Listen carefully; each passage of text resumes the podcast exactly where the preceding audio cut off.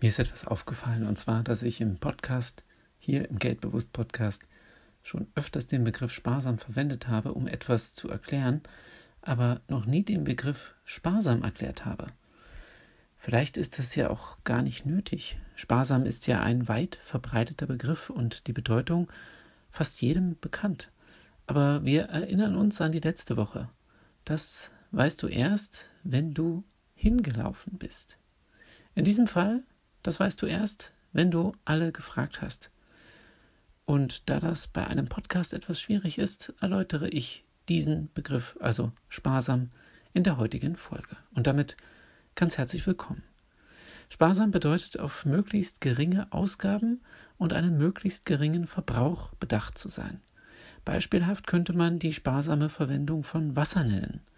Der Begriff sparsam wird auch gerne in Bezug auf den Spritverbrauch von Autos eingesetzt. Zum Beispiel das Auto überzeugt durch seinen sparsamen Motor. Aber vor allem beim Geld spielt es eine Rolle.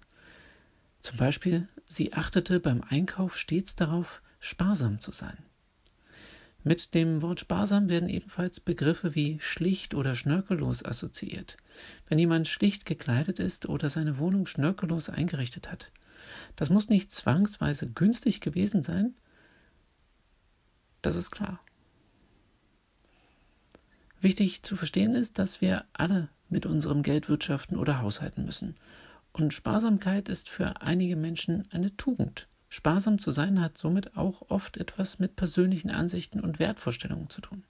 Von rationalen Menschen ist dann manchmal die Rede, also von Menschen, die gut überlegt vorgehen und dabei auf Wirtschaftlichkeit bedacht sind.